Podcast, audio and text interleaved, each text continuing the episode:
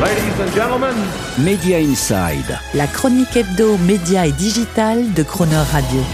Terence Dorieux. Chaque fin de mois, Media Inside choisit pour vous les 5 infos médias ou digital un peu hors cadre du moment, à retenir ou à connaître absolument le toujours format SMS. Un poème digital aux enchères. C'est une vente aux enchères inédite qu'a proposé Sotheby's New York récemment. Celle d'un poème en version digitale, écrit par l'artiste colombo-américaine Anna Maria Caballero. Indisponible en version manuscrite ou imprimée dans un livre, cette œuvre poétique créée en 2023 et dont le titre est Corde est ainsi le premier poème en version digitale unique répertorié sur la blockchain à avoir ainsi fait l'objet d'une vente. Son acquéreur ayant pour l'occasion déboursé la somme de 0,28 bitcoin, soit très exactement 11 430 dollars. Mais la réalité ayant toujours plus de saveur et de relief que la froideur du numérique, le dit acquéreur a quand même pu aussi repartir avec une version imprimée, évidemment elle aussi unique, mais surtout de surcroît, dûment autographiée de la main de l'artiste. Apple TV numéro 1 dans le top des séries originales 2023.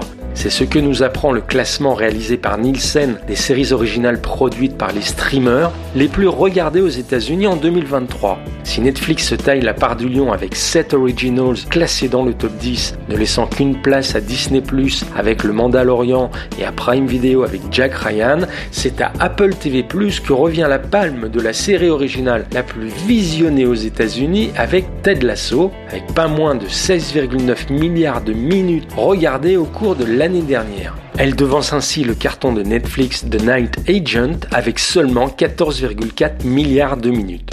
Un classement qui confirme non seulement la pertinence et la sélectivité des choix artistiques de la firme de Cupertino lorsqu'il s'agit de production audiovisuelle originale, mais aussi la domination du pipeline Netflix dans l'offre audiovisuelle du streaming et donc la façon dont elle imprime de facto l'essentiel des nouveaux codes culturels. La télévision, nouvelle arme de soft power pour la Turquie. C'est ce que l'on apprend à la lecture de The Economist qui révèle que la Turquie, en quête active de reconnaissance internationale pour son industrie audiovisuelle, est devenue le troisième exportateur mondial de séries télévisées, juste après les États-Unis et le Royaume-Uni. Et avec une hausse exponentielle de 184% de la demande entre 2020 et 2023 trois premiers importateurs des nouvelles séries turques étant l'Espagne, l'Arabie saoudite et l'Égypte. Un succès à l'exportation et un attrait pour les séries turques qui semblent s'expliquer non seulement par leur fraîcheur visuelle pleine de paysages époustouflants, de costumes luxueux et de belles et séduisantes interprétations, mais aussi par un coût à la minute imbattable. Le format des épisodes de séries turques allant souvent jusqu'à 3 heures. Comme quoi aussi en matière de soft power, plus c'est long, plus c'est bon. Le numérique ne sauvera pas la presse française. On peut le craindre définitivement si l'on en croit l'étude prospective récente conduite par le cabinet PMP Stratégie pour l'ARCOM et le ministère de la Culture. En effet, tandis que d'ici 2030, les recettes nettes publicitaires de la presse pour le print diminueraient de presque 700 millions d'euros, les recettes nettes publicitaires issues du numérique n'augmenteraient que de moins de 100 millions d'euros. Autrement dit, 1 euro de baisse de pub print n'étant remplacé que par 15 centimes d'euros de pub numérique. Une attrition qui interroge grandement sur l'existence même d'un modèle économique futur pour nos groupes de presse nationaux.